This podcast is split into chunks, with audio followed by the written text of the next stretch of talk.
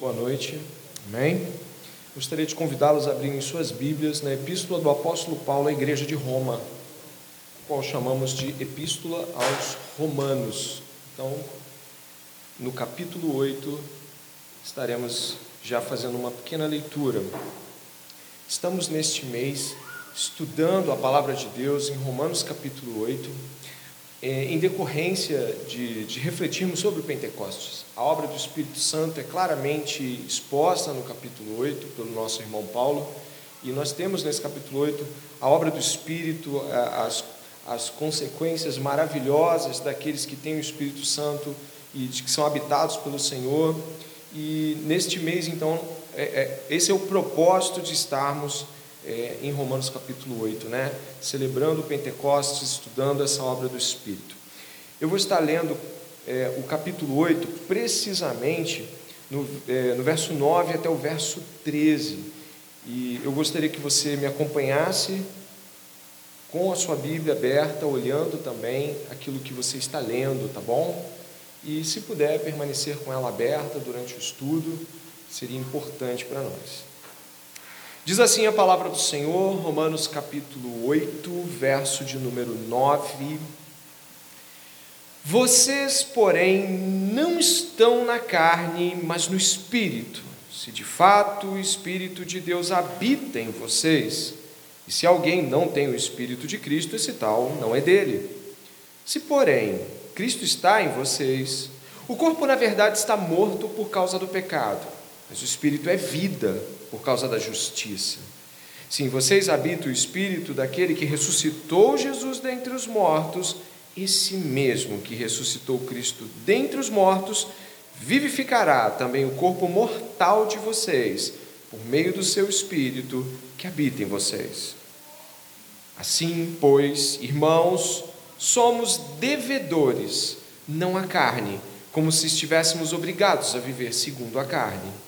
Porque se vocês viverem segundo a carne, caminharão para a morte. Mas se pelo Espírito mortificarem os feitos do corpo, certamente viverão. Clamaremos ao Senhor neste momento, para que Sua palavra penetre em nossos corações. Não é possível que o Senhor tenha nos trazido aqui para ouvir uma boa prédica ou uma retórica. Não, não. O Senhor nos trouxe aqui para ouvir a voz do Senhor aos nossos corações. O Senhor nos trouxe aqui para falar aos nossos corações e ordenar como devemos pensar, sentir, viver. Portanto, durante todo o período do sermão, fale com Deus entre frases e momentos onde claramente o Senhor falou com você. Fale comigo neste propósito. Pai, bendito seja o teu nome.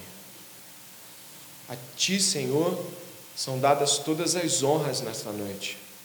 Somente a ti, Senhor, nosso coração adora a obra de Jesus Cristo, teu Filho, perfeita na cruz do Calvário, e a ressurreição, dadas a nós, Senhor, por tua bondade, estão aqui diante de nós nas Escrituras, Pai.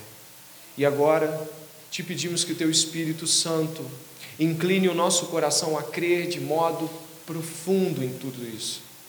Pai, que o Espírito da vida vivifique. Que se há alguém aqui que não pertence ao Senhor, não conhece o Evangelho, que nesta noite seja alcançado de modo profundo, de modo intenso pela palavra de Deus. Quanto a teus filhos, Pai, eu te peço que cada um deles ouça a voz do Pai e diga: Abba, Pai. Pai, eu peço que o teu Espírito incline a todos que estão aqui a entenderem, refletirem e adorarem o Senhor Jesus Cristo. Pai, por favor, não nos deixe passivos nesta pregação, que estejamos falando com o Senhor durante todo o sermão, que estejamos interessados no que o Senhor tem a dizer sobre a obra de seu Filho e sobre como devemos responder a ela, Pai. Em nome de Jesus. Amém.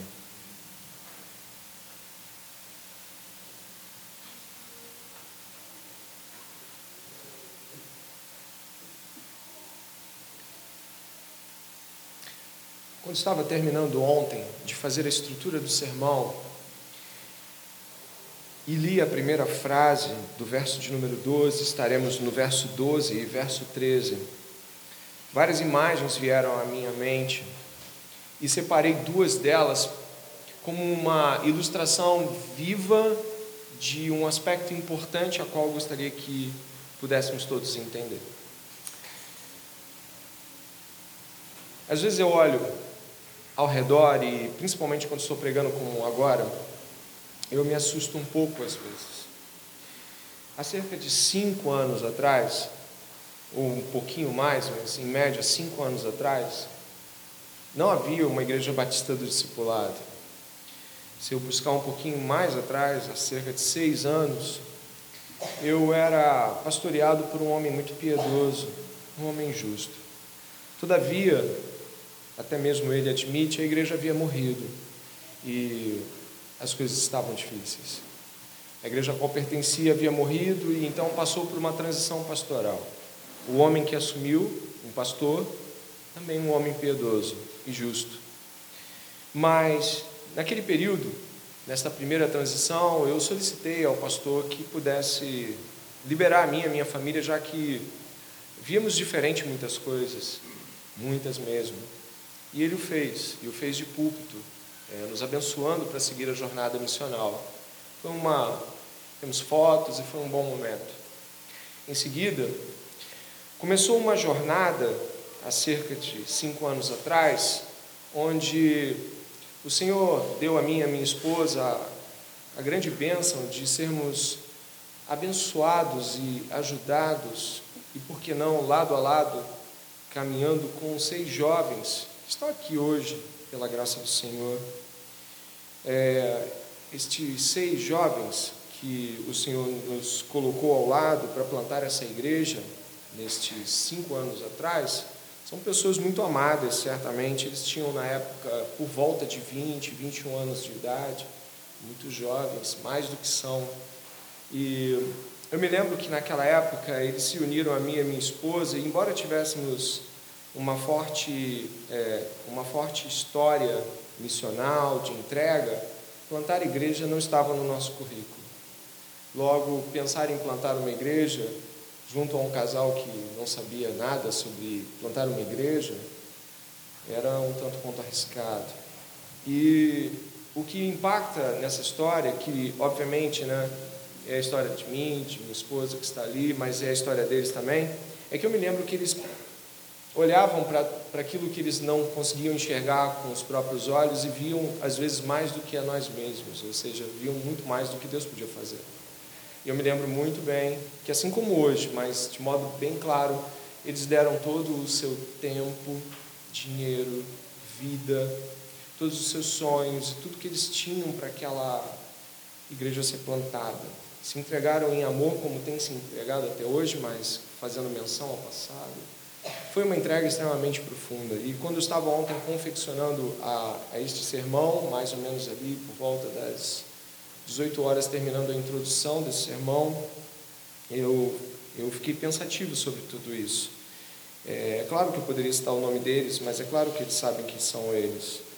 Eles são as primeiras pessoas que me chamaram de pastor como ovelha, e isso marca o meu coração até hoje, certamente. Foram aqueles que quebraram pedras para que as coisas estivessem andando. E quando eu olho para eles, eu tenho uma certeza muito grande, que eu não tenho como pagar, eu não tenho como retribuir é, toda a dedicação que foi dada.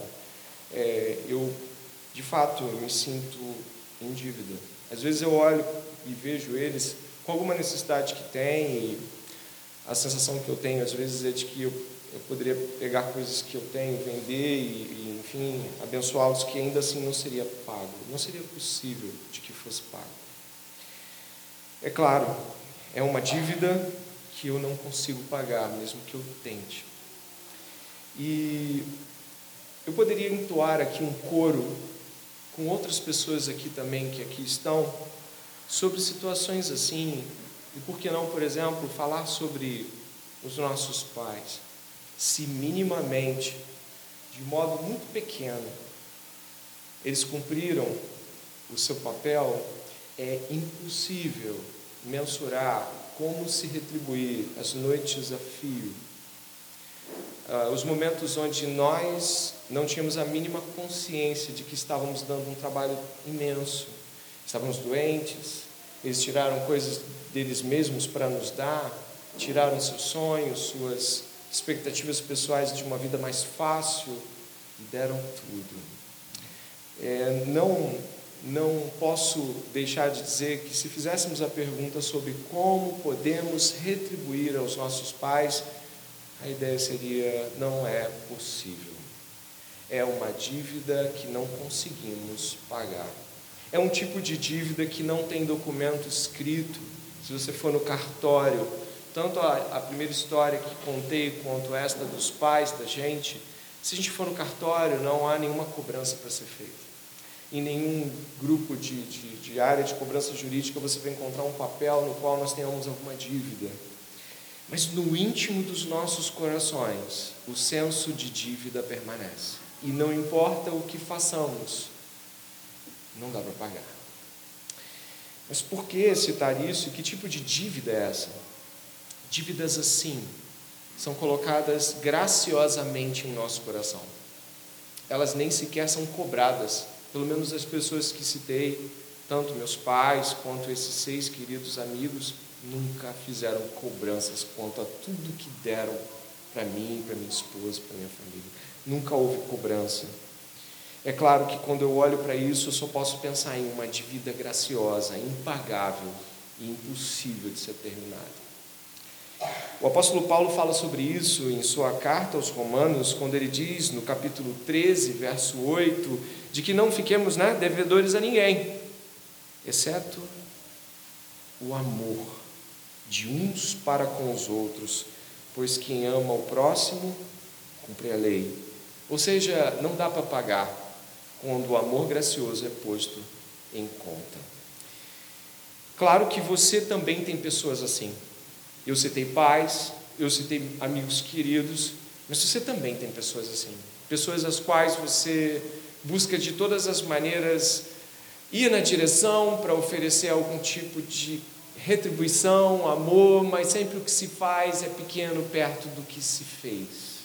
Sempre é pouco perto do amor onde esteve envolvido todas essas coisas. Talvez você esteja perguntando, mas por que citar essas histórias? Para fazer reconhecimento público? Não.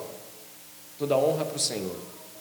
É porque o apóstolo Paulo começa o verso de número 12, no capítulo de número 8, da seguinte maneira: Assim, pois, irmãos, somos o que você encontrou? Somos devedores. O apóstolo Paulo vai falar de um tipo de dívida. E quando nós estamos falando sobre esta dívida aqui, nós podemos ter certeza absoluta que é uma dívida que envolve a graça. Mas como assim? Se você marcar a sua Bíblia, como eu vou fazer aqui, e for até o capítulo 4, você vai encontrar um tipo de uso bem próprio que o apóstolo Paulo faz com a história de Abraão. Dê uma olhada no capítulo 4 de Romanos, onde o apóstolo Paulo diz assim: Que diremos então a respeito de Abraão, nosso pai segundo a carne? O que foi que ele conseguiu? Porque se Abraão foi justificado por obras, tem que se orgulhar, porém não diante de Deus. Pois o que diz a Escritura? Ela diz: Abraão creu em Deus e isso lhe foi atribuído para a justiça. Ora, para quem trabalha, o salário não é considerado como favor, mas como dívida. Mas para quem não trabalha, porém crê naquele que justifica o ímpio, a sua fé lhe é atribuída como justiça. Sabe, neste caso aqui, quando estamos olhando o que Abraão fez ao crer, e podemos retomar a carta no capítulo 8, quando estamos olhando para o que Abraão fez, o que Abraão fez foi crer. E a palavra de Deus nos apresenta de que Abraão creu e isso lhe foi dado como justiça. Ou seja, Abraão foi considerado justo diante de Deus, mas ele não recebeu um salário por isso. O que ele fez não foi fazer, o que ele fez não foi conquistar, o que ele fez não foi salvação por obras, o que ele fez não foi por meio de suas próprias conquistas. Mas quando abrimos o capítulo 8, você vai olhar de novo a afirmação do apóstolo Paulo no verso 12, a qual seus olhos precisam é, é, colocar mais uma vez a visão, porque você vai precisar pensar nisso durante todo o sermão, é de que assim, pois, irmãos, somos devedores, não a carne. Ele já vai logo, vai logo dizer, não a carne. Não a carne. Não há nada que nós possamos nos apegar ao ter feito, ou mesmo aqui ao pecado como a carne representa. Não, a isso não. Mas ao que então? De que tipo de dívida estamos falando aqui? Se você caminhar comigo no capítulo 8, vai observar que nós somos apresentados um tipo de obra. Se você observar o capítulo 8, você vai encontrar claramente uma obra de Cristo Jesus. Dê uma olhada no verso 3. Porque aquilo que a lei não podia fazer por causa da fraqueza da carne, isso o que? Deus fez. E o que ele fez? Enviando o seu próprio filho, você pode ler em voz alta, em semelhança de carne pecaminosa e no que diz respeito ao pecado. Continue. E assim Deus condenou o pecado na carne, a fim de que a exigência da lei se cumprisse em nós que não vivemos segundo a carne, mas segundo o Espírito. Agora, observe o que eu vou ler no verso 11: Se em vocês habita o Espírito daquele que ressuscitou Jesus dentre os mortos, esse mesmo que ressuscitou Cristo dentre os mortos, vivificará também o corpo mortal de vocês, por meio do seu Espírito que habita em vocês. Verso 14: Pois todos os que são guiados pelo Espírito são filhos de Deus. Jesus fez uma grande obra. Ele foi para a cruz do Calvário e padeceu por nós em nosso lugar. Jesus fez uma grande obra, e esta grande obra se, se deixa mais clara ainda na ressurreição, quando ele volta da morte e nos dá a vida. Jesus nos dá o seu espírito, verso de número 11. Jesus, por meio de Jesus, o Pai nos adota, verso de número 14. Portanto, somos devedores a Deus por tudo que Deus fez para nós. E por que esta palavra é tão importante? Por que isso que nós estamos dizendo é tão caro? Porque se formos trabalhar do verso 1 até o verso de número 11, será e nos é apresentada as obras de Deus, a obra trinitária de Deus. O Pai envia, o Filho padece, morre, ressuscita e nos envia o Espírito que nos vivifica, uma obra trinitária. E esta obra é o que Deus fez e devemos a Deus. Mas nós devemos não como um salário que consegue ser pago, e também não devemos como se conseguíssemos pagar. Nós devemos algo impagável. E por que isso é tão importante para você essa noite? Por que saber desta dívida impagável que Paulo nos aponta no verso 12? Por que isso é importante? Porque você vai ler o verso 12 e 13, onde diz assim: Sim, pois, irmãos, somos devedores não à carne, como se estivéssemos obrigados a viver segundo a carne. Porque se vocês viverem segundo a carne, caminharão para a morte. Mas se pelo Espírito mortificarem, mortificarem. O que significa isso? Primeiro, somos devedores. Segundo, devemos mortificar. O livro do Êxodo, no capítulo 19, apresenta-nos: se vocês fecharem comigo, diz Deus, coloquialmente brincando e parafraseando, vocês vão ser meu povo. povo exclusivo, nação de sacerdotes. Então, no verso, no capítulo 20, ele apresenta o decálogo. Agora, respondam desta maneira. Deuteronômio capítulo 27 e 28. Bênçãos e maldições decorrentes da obediência da lei. Romanos capítulo 8, verso 1 ao 11. Bênçãos, sem ninguém ter feito nada. E a resposta obediente, a mortificação. Diferente da lei que propunha a condição e, portanto, a aceitação, a condição, a graça e a bênção obtida, estamos na graça. A graça é dada e a resposta é a mortificação, porque somos devedores. Esta dívida impagável, esta dívida para sempre com um Deus amoroso, bondoso, que fez toda a obra. E é claro, quando nós estamos lendo todas estas coisas, eu acho que você está aqui hoje entendendo que nós estamos falando da dívida da graça, a impagável dívida da graça, do amor de Deus. Alguns de nós temem assumir o caráter de devedores, porque estamos acostumados às dívidas da lei, às dívidas do dia a dia. Aquela que a gente, se não pagar, é punido. Só que ele já foi punido porque nós não tínhamos como pagar. Legalmente não era possível. Então a graça pagou, a graça da crucificação, a graça concedida pela ressurreição e o Espírito que habita em cada crente. Então hoje devemos responder a esta grande obra, a qual todos os crentes são devedores, mortificando os feitos do corpo. E eu quero muitíssimo trazê-lo para mais desta graça ao considerarmos o pecado.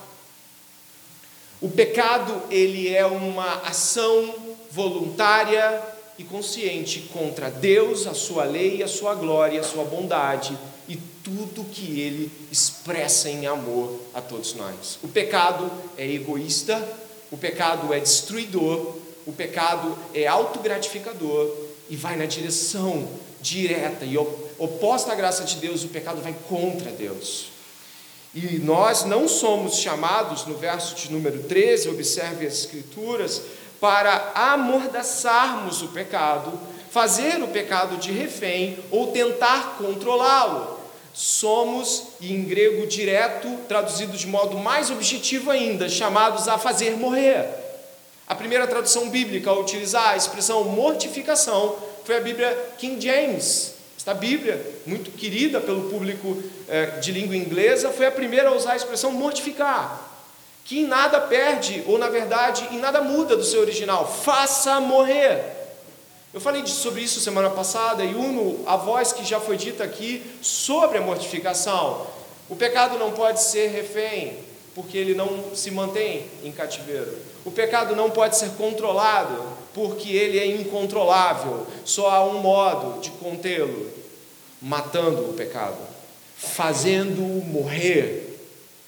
E o Senhor te chamou, e a mim, esta noite aqui, para ouvirmos sobre uma grande e poderosa graça de Deus, que, dada a nós, nos compele a mortificar o pecado, mortificar o, os, os delitos, as transgressões em nosso corpo.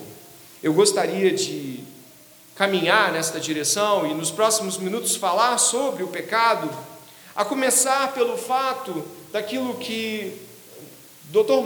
Martin Lloyd Jones, pregador, teólogo do século XX, um homem piedoso, um homem que pregava a palavra de Deus de modo verdadeiro, ele falava sobre o pecado como contendo um certo tipo de encantamento ilusório aos homens. A falar sobre isso, ele cita, eu acredito que eu tenha colocado aqui, meu irmão vai me ajudar. Dr. Lloyd Jones diz assim: enfrentem as primeiras movimentações e impulsos do pecado em vocês, combatemos logo que aparecem. Se não fizerem isso, estão arruinados. Vocês cairão, conforme fomos, somos ensinados na epístola de Tiago, ele faz a citação. Ninguém, ao ser tentado, diga: sou tentado por Deus, Porque Deus não pode ser tentado pelo mal e Ele mesmo, a ninguém tenta. Ao contrário, cada um é tentado pela sua própria cobiça, quando esta o atrai e seduz. Então a cobiça, depois de haver concebido, dá à luz o pecado, e o pecado, uma vez consumado, gera a morte. O primeiro movimento do pecado, diz o Dr. Lloyd Jones, é um encantamento, uma leve incitação da cobiça e sedução. Esse é o momento em que temos de lidar com o pecado. Se deixarem de enfrentar o pecado neste estágio, ele os vencerá.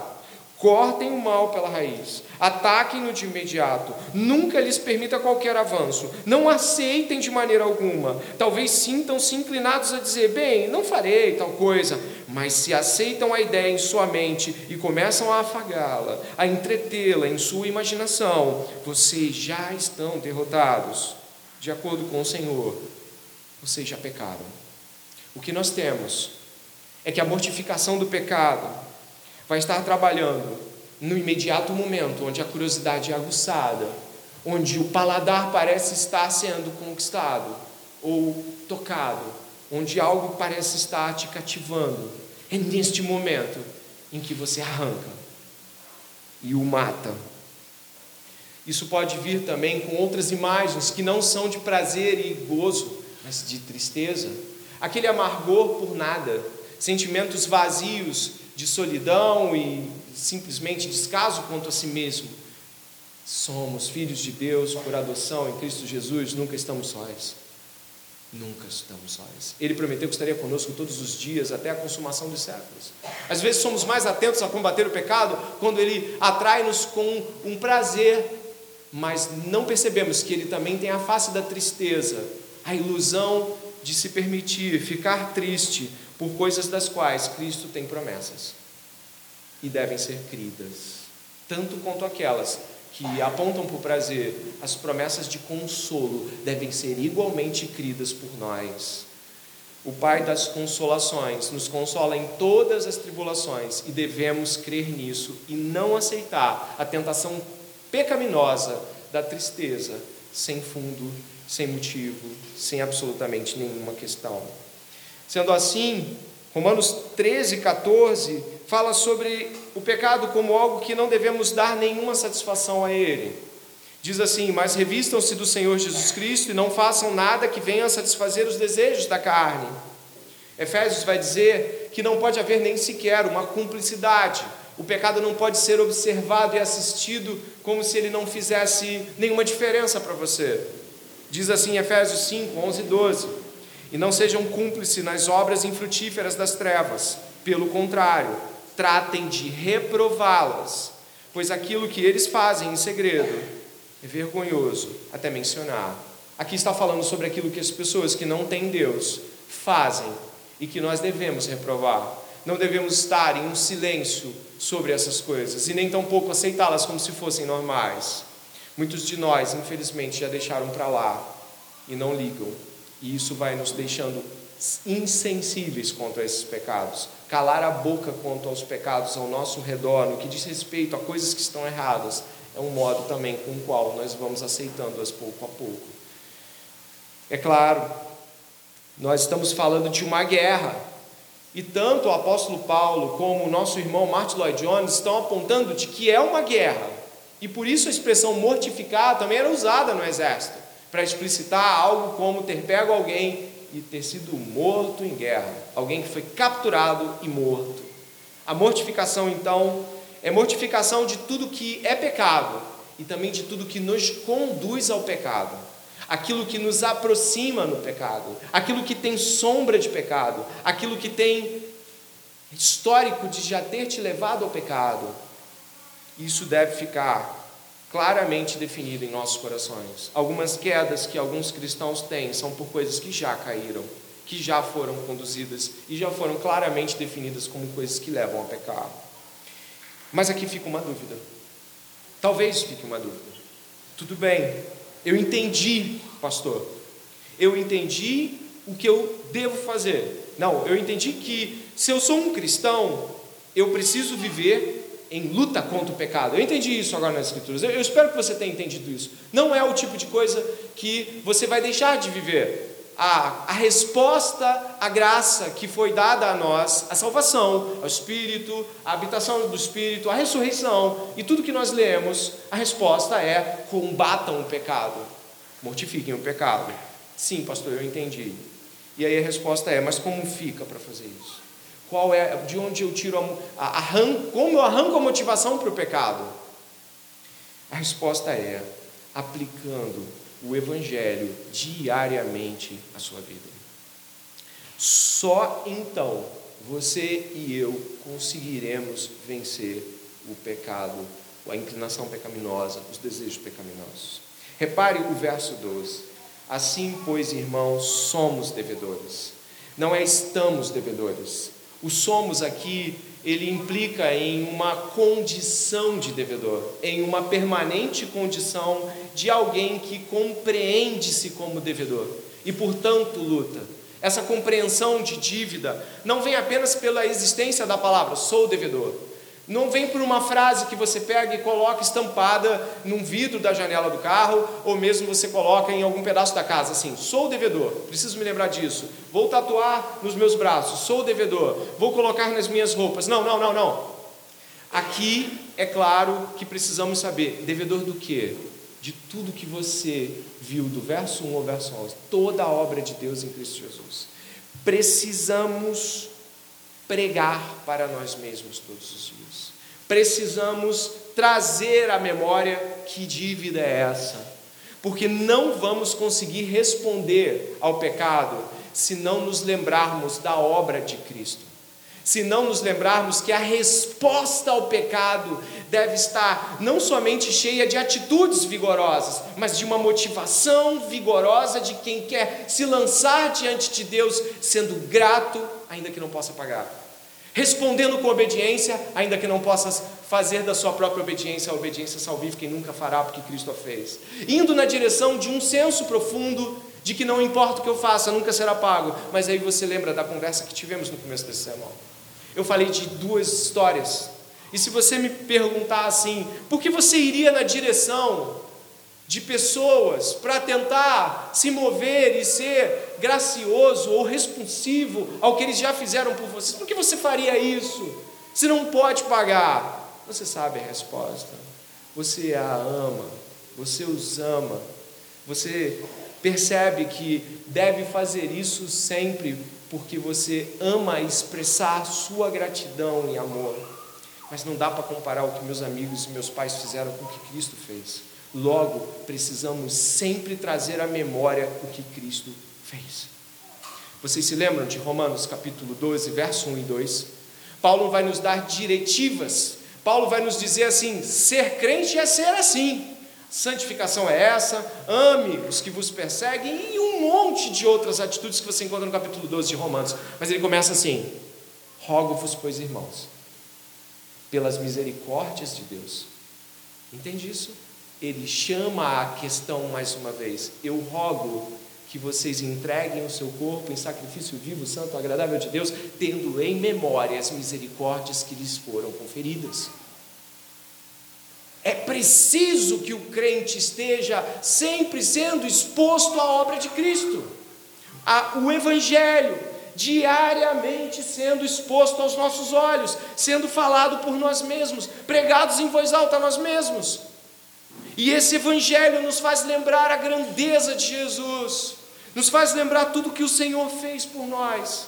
Então, compungidos de amor, compungidos de toda espécie de afeições mais profundas, nos lançamos contra o pecado e a favor deste amor. É, quando olhamos a obra do Senhor e vemos ela, como vimos no verso 3, 4 e no verso 11, nosso coração se enche de alegria, mas muitas vezes na segunda-feira o que nós fazemos? Seguimos. Na terça-feira, seguimos. Na quarta, pecamos. Por quê? Porque não nos lembramos de trazer à memória as misericórdias de Deus, a ideia clara de que somos devedores e devemos corresponder a isso com mortificação de pecados. O verso 12 tem, entre outras traduções possíveis, ao invés de devedores, em algumas versões mais antigas, é temos uma obrigação. Temos uma obrigação. Devemos fazer isso. E é claro, Podemos trazer textos que colaborem com esta compreensão. Eu, por exemplo, 1 Coríntios 9, 26 a 27, mostra o nosso verdadeiro inimigo, quando diz assim: Assim corro também eu, diz o apóstolo Paulo, não sem meta. Assim luto, não como desferindo golpes no ar, mas esmurro o meu corpo e o reduzo à escravidão, para que, tendo pregado a outros, não venha eu mesmo a ser desqualificado. É mais uma daquelas afirmações que Paulo faz, mas assim como no verso 12, ele não faz uma, uma compreensão reversa, ao contrário, completa, né? Porque no verso 12 você espera assim, né? Não somos devedores à carne, mas ao espírito. Mas ele não faz essa completa, é, essa completude. Ele nos deixa sem ela, justamente por nos instigar a pensar a quem devemos, o que devemos. E aqui em 1 Coríntios existe um verdadeiro inimigo, que é a nossa carne, que é o nosso corpo pecaminoso, a nossa busca interna e a nossa inclinação pelo mal, a qual Paulo diz: Olha, eu não quero chegar no fim das contas, tendo combatido para o lado de fora, mas não ter combatido o grande inimigo que eu tenho do lado de dentro. E a raiz do pecado e é essa que eu gostaria que nesses 20 minutos você pudesse me dar atenção. Mas qual é a raiz desse pecado? O que, que acontece que nos leva a pecar então? Bom, John Owen, o puritano, ele fala sobre algo importante em seu livro A Mortificação do Pecado. Dê uma olhada aí, eu acho que eu coloquei aqui. Obrigado, meu irmão. John Owen fala o seguinte: o indivíduo pode derrubar os frutos amargos de uma árvore ruim até se esgotarem, mas enquanto a raiz permanecer com força e vigor, derrubar os frutos atuais não impedirá de produzir mais frutos ruins. Essa é a tolice de alguns. Colocam-se com toda a sinceridade e diligência contra a erupção da concupiscência, deixando, porém, o princípio e a raiz intocados fazendo pouco ou nenhum progresso nessa obra de mortificação. Mas qual seria esta raiz? A raiz é a seguinte: o verso 12 diz: somos devedores. De quem? De quem? Você sabe? Você pode dizer. De quem? De Deus, de Cristo. Somos devedores de Cristo pela obra dele. Ok? Isso nos impede de algo chamado autopiedade, autogratificação a autopiedade, a autogratificação. É o completo inverso de somos devedores. Significa alguém me deve. Sim, eu não recebi aquilo que eu mereço. Eu não sou tratado como eu mereço. Acho que Deus não tem me dado o correspondente da minha devoção pessoal.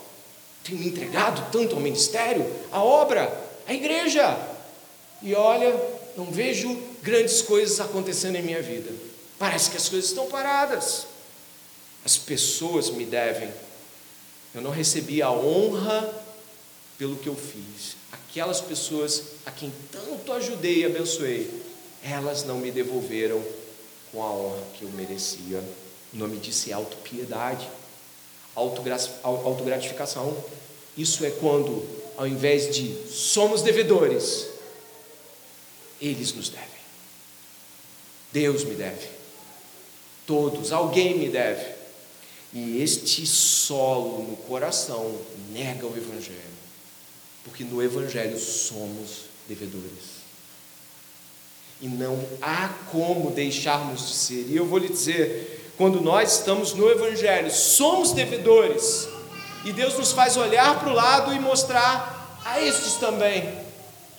Deus nos faz olhar para o lado e horizontalmente não nos achamos devedores de Deus, mas cheios de méritos com os outros, porque isso é impossível ao Evangelho, porque o Evangelho arranca a autopiedade, arranca a autogratificação, e então passamos a ser devedores de todos.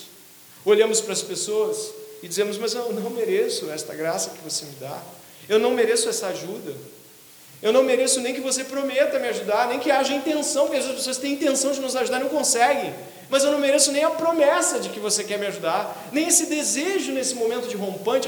Alguns de nós têm desejos rompantes, cara, se eu pudesse eu te ajudava, se eu pudesse eu faria isso, nem isso, nem isso, porque o Evangelho arranca de nós a autopiedade, a autogratificação e o senso de que alguém nos deve alguma coisa. E é isso que Paulo fala quando aponta para a dívida que temos com Deus, para que nenhum de nós venha a cobrar mutuamente de algo que sequer pode ser considerado dívida, já que a Deus devemos todas as coisas. Uma das parábolas de Jesus, uma das mais profundas, aponta para um homem que clamava aos pés de, de um rei: Perdoa-me a minha grande dívida. Então ele era perdoado por aquele rei.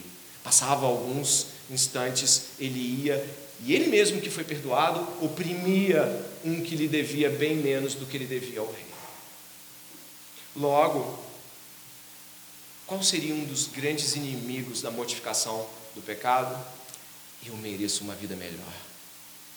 Eu mereço que me tratem melhor. Eu mereço uma sorte melhor. Eu mereço um dia melhor. Eu não mereço esse dia. Eu não sei o que eu fiz para merecer isso. Ou você e eu nunca falamos essas coisas. Ou será que nesta noite existem algumas pessoas aqui que talvez nunca tenham pensado em termos de justiça própria, dívida dos outros, ou mesmo trabalhado em termos de que, poxa, eu faço tanta coisa, eu me dou tanto. E olha para a minha vida.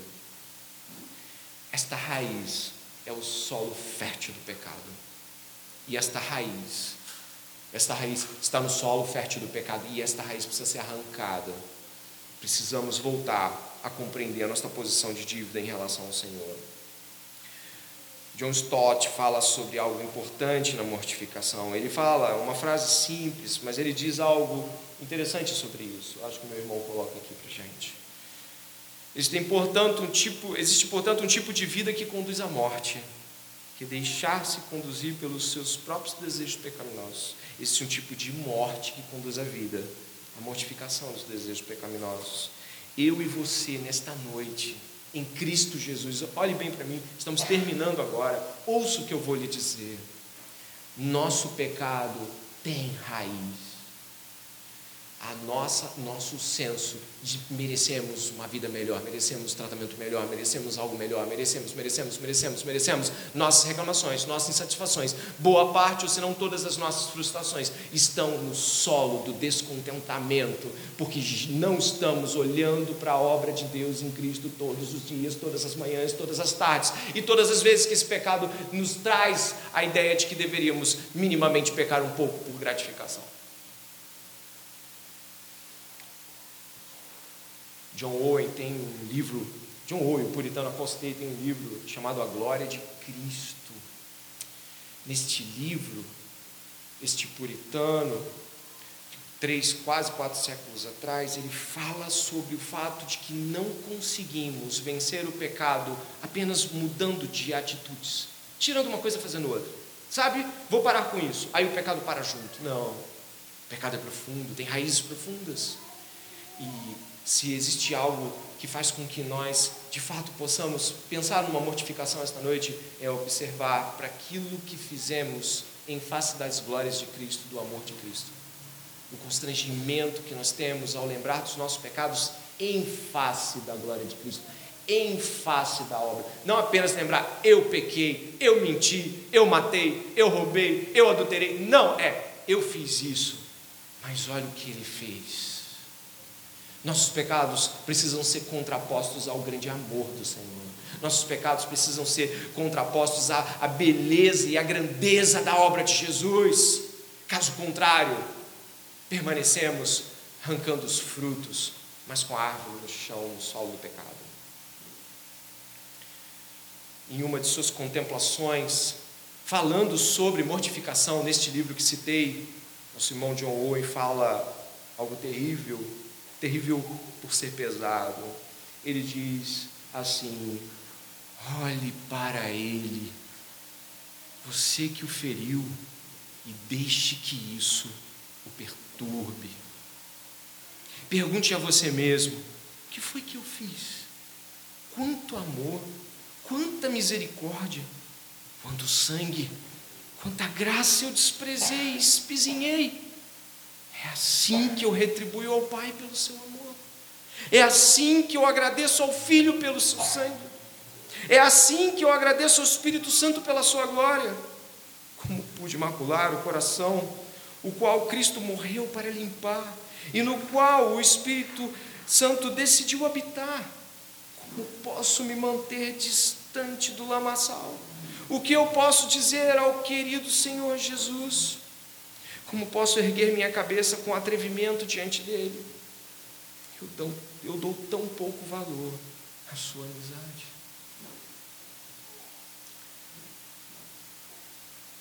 Então, então, então, os nossos pecados se tornam um lixo fétido, podre e odioso em face da beleza do nosso Cristo. E você está aqui esta noite para ouvir estas palavras. Você e eu estamos ouvindo de que a obra de Deus em Cristo Jesus, no poder do Espírito Santo, exposta aos nossos corações, diariamente, o tempo todo, é o que é necessário para a motivação da vitória contra o pecado. A obra de Jesus. E é assim que termino. Rogo-vos, pois, irmãos, pelas misericórdias de Deus, que apresentem os vossos corpos como sacrifício vivo, santo e agradável a Deus, que é o vosso culto racional. Não vos conformeis com esse século, mas sede transformados pela renovação da vossa mente, para que possais experimentar qual seja a boa, agradável e perfeita vontade de Deus. O Espírito Santo está aqui. Fale com o Senhor. Dê um basta em nome de Jesus. O Senhor está falando com cada um de nós sobre como devemos esta noite responder aos nossos pecados. O Senhor está falando com seus filhos em amor, com a obra do Senhor. Responda com obediência e fé. Responda ao Senhor. Você que é salvo em Jesus Cristo está diante de uma enorme oportunidade de se render, largar seu pecado e viver Jesus. Você que não tem Jesus e que não consegue ver beleza nele e que não consegue ver grandeza na obra do Senhor, entregue-se a Cristo. Entregue-se a Cristo. Daqui a um tempo todos nós estaremos mortos. Precisamos hoje, em Cristo Jesus, responder do modo apropriado ao Evangelho. Ore comigo, por favor. Senhor, graças te damos. Graças te damos, porque por graça fomos salvos. Não podemos pagar, não podemos dar em resposta à obra de Jesus nada que seja à altura. Mas isso não nos impede, Pai. Pelo contrário, isso nos estimula ainda mais sendo devedores, a ir na tua direção, ó Pai. A não fazermos mais ninguém de nossos devedores, pois somos os grandes devedores, Pai. Devemos tudo ao Senhor. Nesta noite, ó Deus, liberta-nos dos pecados.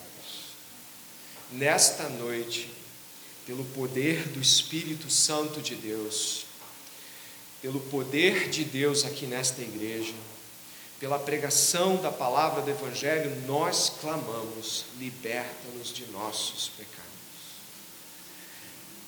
Em nome de Jesus, renova o nosso coração. Não nos deixe, Pai, vivendo os dias sem estar diante desta mensagem, diante da mensagem da cruz de Jesus. Não nos permita ser negligentes à voz que nos chama esta noite. Não nos permita se conformar a uma vida medíocre sem Deus, uma vida infernal, uma vida que perece. Senhor, tira de nós a capa de religioso, capa de alguém que acredita, mas que na verdade está internamente apodrecido, cheio de mentiras, vaidades e pecado. Pai, no coração de cada filho e filha de Deus aqui, Pai, traz essa esperança de que o poder do pecado, a condenação já foi terminada e estamos em Cristo livres. Ah, Senhor, que essa habitação do Espírito hoje cresça em percepção da presença de Deus em cada crente aqui. Perdoa os nossos pecados, os mais sujos e terríveis pecados. Perdoa as nossas mentes terríveis. Perdoa as nossas autocomiserações. Perdoa a ausência de louvor nos lábios. Perdoa a ausência de dar glórias a Deus por tantos benefícios. Perdoa-nos por nossa ingratidão. E em Cristo Jesus nos renova esta noite, Pai. Amém.